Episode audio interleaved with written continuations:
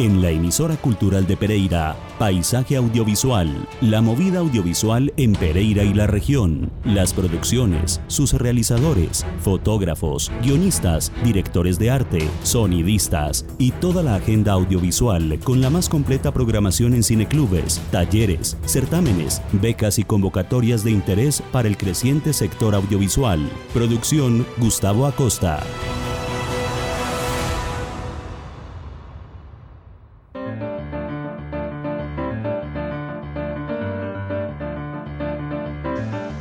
Buenas tardes, bienvenidos a esta nueva cita en nuestro paisaje audiovisual en la emisora cultural de Pereira.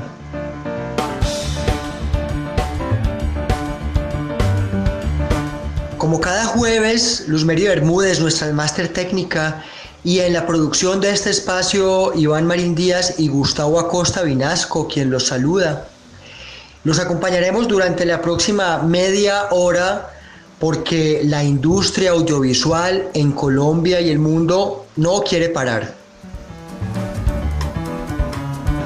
Pues bien, eh, en este trimestre que comienza, las convocatorias, a pesar de la situación que vive el mundo entero con la pandemia del COVID-19, en Colombia los organismos, las instituciones, quienes realizan las convocatorias anualmente han, han, decidido continuar con su labor, ¿cómo no?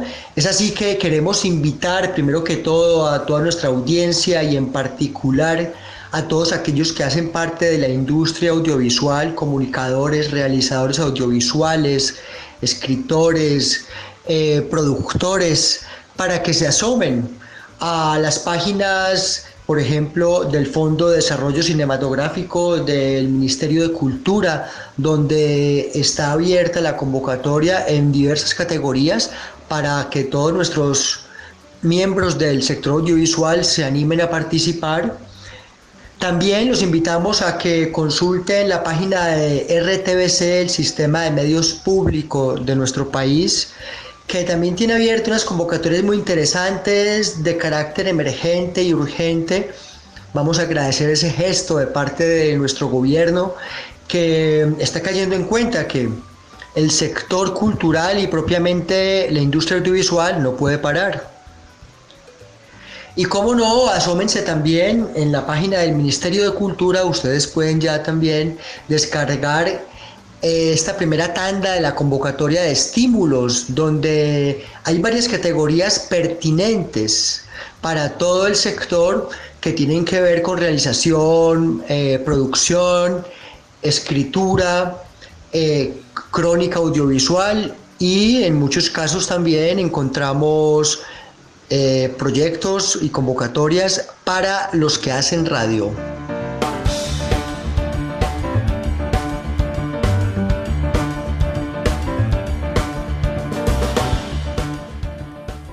On comprend mieux l'importance des protéines pour nos agriculteurs.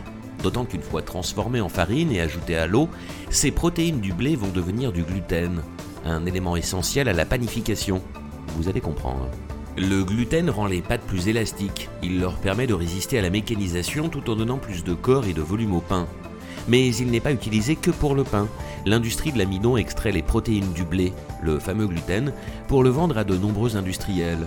Le puissant épaississant est ensuite ajouté dans les soupes, la charcuterie, le chocolat, les chips ou encore les plats préparés. Un produit utile pour l'industrie, mais qui semble poser quelques soucis. Aujourd'hui, le gluten est accusé de tous les maux. Alors ça ressemble à quoi exactement? Acabamos de escuchar un paisaje sonoro que hemos tomado de una pieza de animación para la televisión francesa, eh, en la cual participa nuestro invitado de hoy, Carlos Andrés Rojas.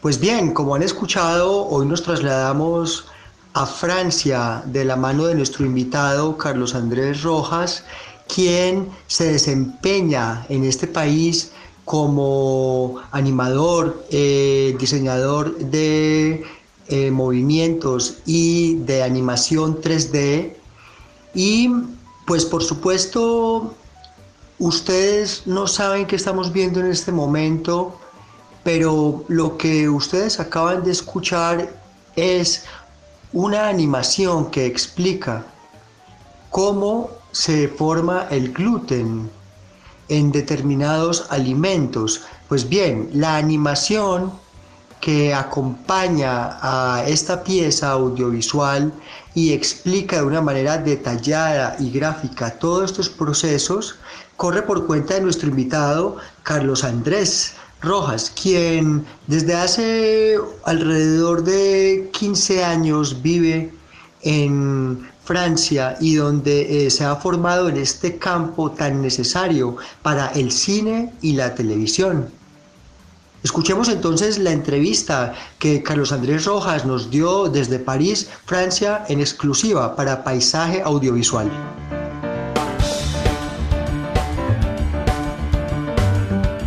Muy buenas tardes, Carlos Andrés. Noches en París, Francia. Eh, bienvenido a Paisaje Audiovisual en la emisora cultural de Pereira. Hola Gustavo, muchas gracias por la invitación. Carlos Andrés, eh, eres exalumno del Colegio Salesiano de la ciudad de Dos Quebradas, en nuestra área metropolitana, y te trasladaste hace ya más de 15 años a Francia, eh, donde tengo entendido querías estudiar administración pública. ¿Qué estudios realizaste y cómo fue tu ingreso en los estudios que te fueron llevando al mundo del audiovisual y de la televisión y el mundo del cine en Francia? Gustavo, yo termino el colegio en 2004 y a principios de 2006 viajó a Toulouse, en Francia, con la meta de estudiar ciencias políticas. Decidió hacer una carrera en Administración Económica y Social con la esperanza de poder hacer un máster en ciencias políticas después. Durante los dos primeros años de estudio me doy cuenta que esta carrera no es para mí y decido abandonarla. Con el apoyo de mis padres y el consejo de un amigo decido presentarme a la Facultad de Artes Aplicadas, escuchando igualmente mi pasión por las artes que siempre me había acompañado. Al cabo de estos estudios, decidió hacer un máster en creación digital, allá mismo en la Universidad de Toulouse.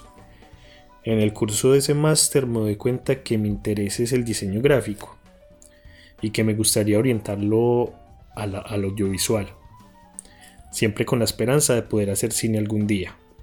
Una vez consigo el diploma en creación digital, decido hacer otro máster, esta vez en diseño gráfico enfocado a la postproducción audiovisual, y el máster lo hago en la Escuela de Cine de Toulouse, una de las pocas escuelas públicas de cine que todavía existen en Francia.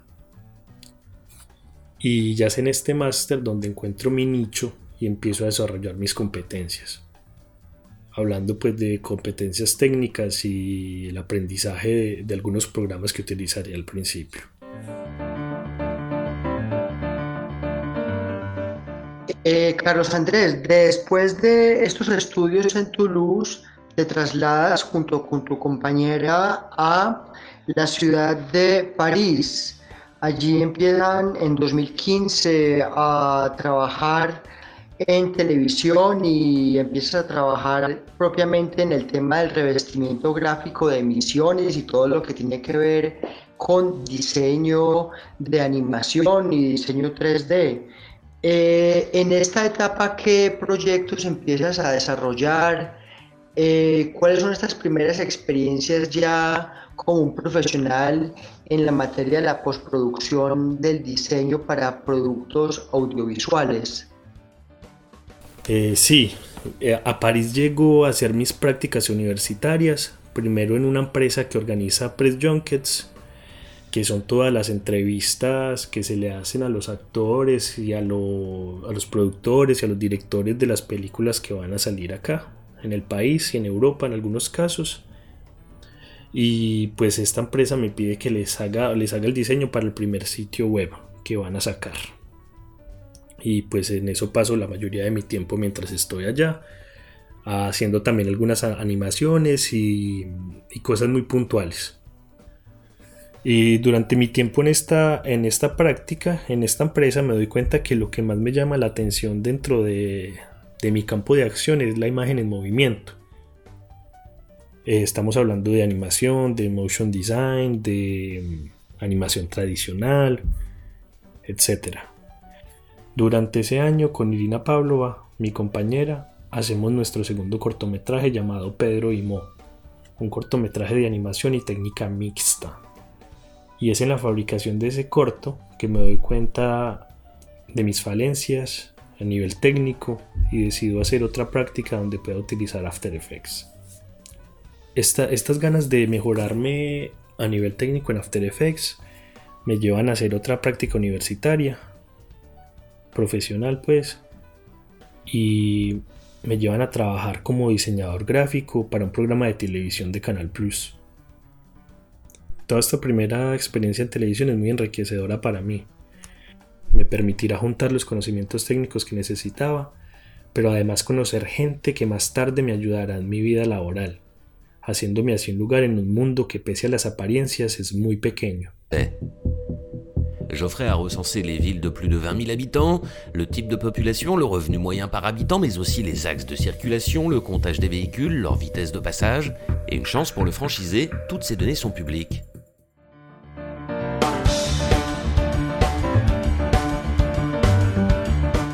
Con Irina Pavlova mm, han hecho una llave muy interesante. Hemos podido ver eh, varios cortometrajes que realizaron en compañía de Economie Rouge, eh, Vera. Eh, trabajas de, de, la mano de Irina y tú te encargas de toda la parte del diseño y la parte técnica. Cuéntanos cómo es este trabajo. con Irina nos conocimos en la Universidad de Toulouse y desde el comienzo de nuestra amistad los dos constatamos que compartíamos un gran amor por el cine. Esto nos llevó más tarde como pareja a una búsqueda constante de ideas para hacer creación audiovisual. Los dos escribimos, los dos realizamos, los dos animamos y los dos tenemos capacidades como diseñadores gráficos. Hoy en día nos damos cuenta que a ella le gusta más dibujar e ilustrar y a mí me gusta la parte de animación y efectos especiales.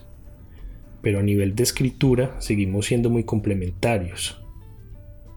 Por ejemplo, tenemos algunos ejemplos de trabajos que hemos realizado juntos, como lo es eh, L'Economie Rouge, de la que hablaste al principio, un cortometraje que habla sobre mm, compartir y que realizamos el, en el año 2019 para el concurso de Nikon Film Festival. Todo escrito, realizado por nosotros, igual que la cámara y la postproducción. Y los actores pues son amigos nuestros. Eh, Irina el año pasado también escribió y dirigió un cortometraje para el concurso de talentos de Nespresso, en el cual el tema principal era somos lo que comemos. Y de ahí nació pues esta idea de Viera en homenaje a su abuela y de cómo en este cortometraje podemos ver un plato típico que su abuela le cocinaba en, Bielorrusia y que ella comía todos los veranos cuando iba a visitarla.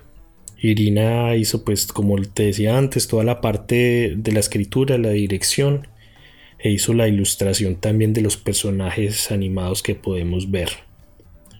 Yo hice todo lo que fue postproducción, la animación, y los pocos efectos especiales que hay. Y también hice el trabajo de cámara. Te puedo contar que en este momento estamos trabajando en un nuevo cortometraje, de nuevo para el Festival de Talentos de Nespresso. La fecha del concurso se ha, se ha aplazado por este tema de la cuarentena. El corto ya está en postproducción y pronto a terminar. es un corto que trata sobre los círculos virtuosos y nosotros hemos enfocado esto en paciencia, valor y amor. Igualmente es un trabajo de escritura y dirección conjunta con Irina en el que ella ha hecho ilustración y yo he hecho sobre todo animación, pero hemos contado con ayuda de otros amigos que han hecho la corrección de color de todo lo que se ha filmado. Tuvimos la oportunidad de tener también un director de fotografía y también contamos con alguien que nos está haciendo la música.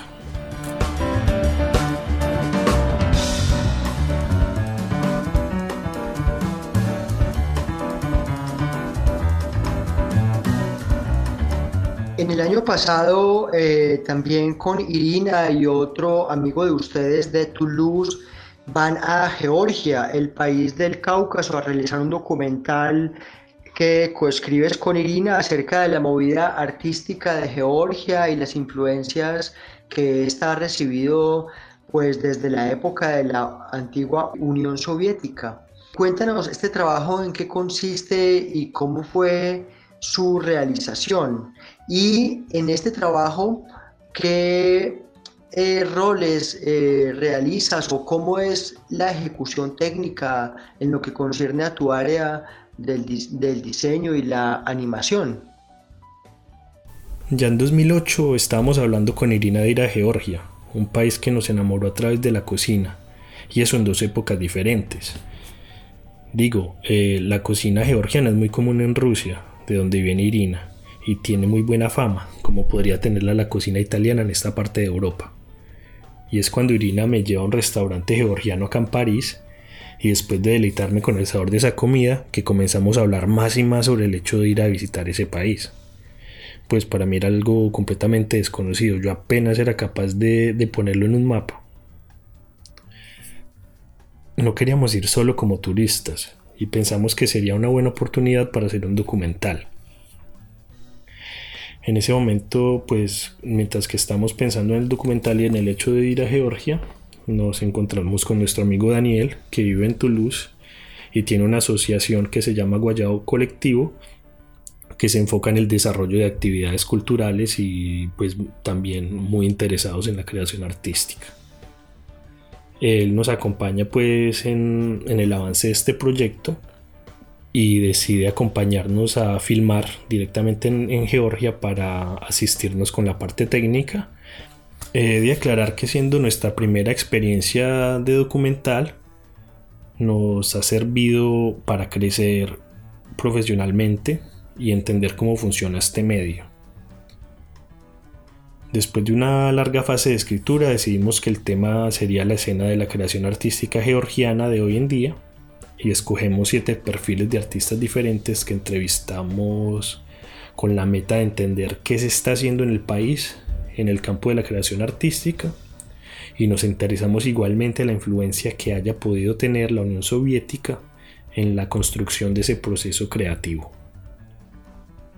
Es un documental al que le hemos invertido mucho esfuerzo, tiempo y energía. Es completamente autofinanciado. Y tengo que aclarar que desde el principio toda esta experiencia tiene como fin la creación de un tráiler para encontrar financiamiento y poder rodarlo nuevamente teniendo a disposición mejores equipos técnicos.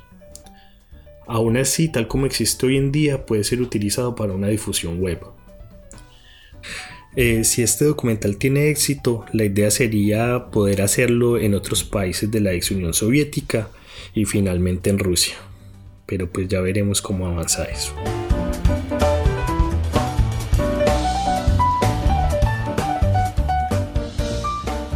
Homo Herbivorus es un interesante documental para el cual realizaste la mayoría de las animaciones. Nuestra audiencia de la emisora cultural de Pereira ha podido escuchar fragmentos de estas realizaciones en las que participas desde la animación. Eh, así que no podemos verlo, pero podemos imaginarnos. Ayúdanos a imaginar qué estamos escuchando y cómo se grafica, si esta palabra es la correcta, o cómo se llevan a las animaciones los elementos eh, teóricos del guion y de la historia y de la investigación. Eh, sí, Homo. El director de, este documental se llama Hugo Violi y es amigo mío. Para este documental, Hugo me pidió crear los elementos gráficos que nos servirían para crear las animaciones y crear una identidad visual. Estas animaciones se hacen ilustrando los comentarios de las personas entrevistadas y corresponden a una voluntad del director de transmitir una idea relativamente compleja de una manera más simple. Véase la disonancia cognitiva o el impacto de la pesca industrial ilustrados con cifras y dibujos en el documental. Es un proceso de ensayo y error donde yo como diseñador gráfico y motion designer le propongo mis animaciones al director él me da sus apuntes, hacemos cambios, variaciones, hasta que llegamos a una versión final de la animación que nos satisface a los dos. Eh, pues aprovecho para recordarles que este documental está disponible en YouTube con subtítulos en inglés, Homo Herbivorus, y el canal se llama Radcat.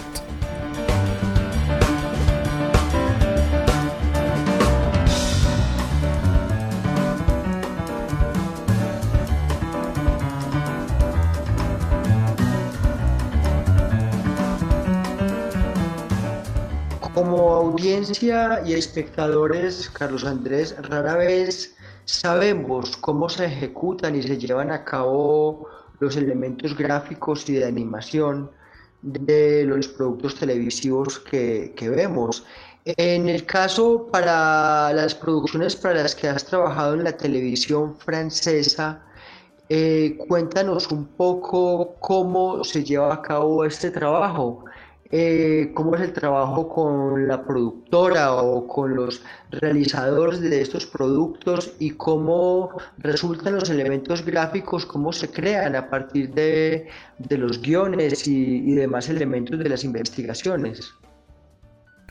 Gustavo, en mi experiencia me he topado con diferentes casos en todo lo que concierne la postproducción eh, de televisión eh, incluso la preparación pues, de, la, de los programas y las emisiones que van a salir.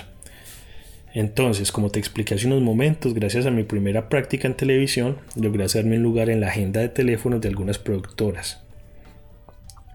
Y pueden llamarme para hacer un trabajo de preparación donde se crean los elementos gráficos de revestimiento y las animaciones recurrentes. Los diseñadores gráficos en televisión creamos todos los elementos de revestimiento y todas las imágenes en movimiento que no han sido filmadas por una cámara. Comúnmente nos llaman a los diseñadores gráficos para venir a trabajar en el programa de televisión algunos días al mes y esto es para hacer trabajo de ejecución, lo que quiere decir que vamos a utilizar los proyectos y los elementos gráficos que han sido creados en la concepción de la emisión al principio en esta fase de preparación de la que ya hablamos y que nosotros vamos a reutilizar, a modificar y a convertir si es necesario para seguir dándole continuidad al programa de televisión. Todo esto hablando pues eh, en términos de diseño gráfico. En todas estas etapas, por lo menos en, televisión, siempre hay un encargado de postproducción que hace el puente entre la producción y los diseñadores y que verifica la calidad del trabajo y la manera de transmitir la información que estamos utilizando. En algunos casos podemos trabajar en conjunto con periodistas o productores que necesiten animaciones o gráficos más puntuales. Ya en la parte documental mi experiencia ha variado mucho desde discutir sobre las referencias gráficas y la estética con el director todos los días, a otros casos donde recibo un mail cada tres días de la producción, pidiéndome cambios o pidiéndome información. Es un medio donde todos esos procesos varían mucho y dependen en gran medida del presupuesto con el que se cuenta. Carlos Andrés Rojas, ha sido un placer tenerte hoy en Paisaje Audiovisual en la emisora cultural de Pereira. Gustavo, de nuevo muchas gracias por la invitación y el placer es mío.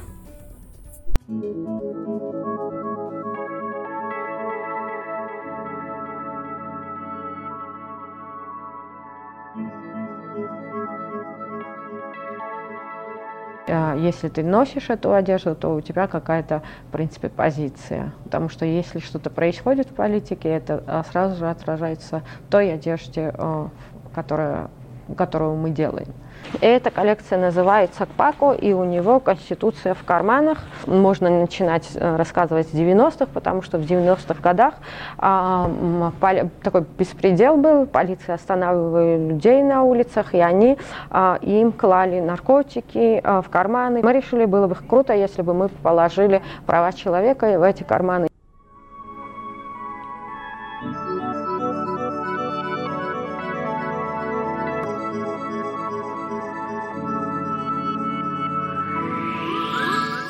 Like the projects which, which are not only about the uh, building, uh, uh, the detail, or it's, it's about how to change like the environment, the society.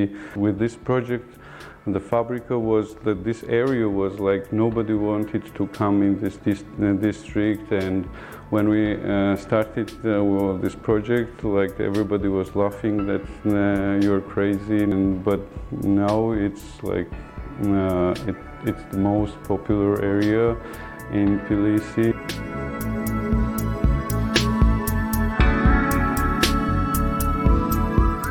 That kind of work gives you, as a female, you feel strong and uh, independent.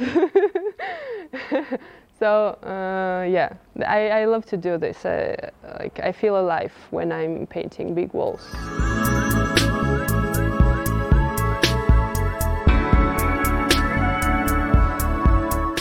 My project was to be free. This place is one of the first contemporary art center in our country, in this beautiful region country where I, born is now is gone. So welcome to CES, Creative Education Studio and CES Records. I've been classically trained pianist.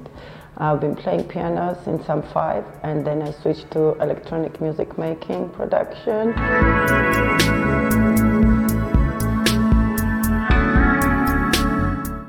If you are an artist, yeah, in any field, then you are creative and that's it, you know. And you have to be free to be creative also and to be creating. Otherwise, you're not an artist.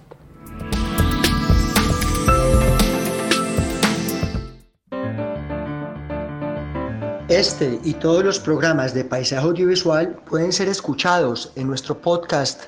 Solo googleando Paisaje Audiovisual Podcast los encuentran en iBox, Spotify y seis plataformas más. Sus comentarios a nuestro correo emisora cultural de Pereira Feliz tarde.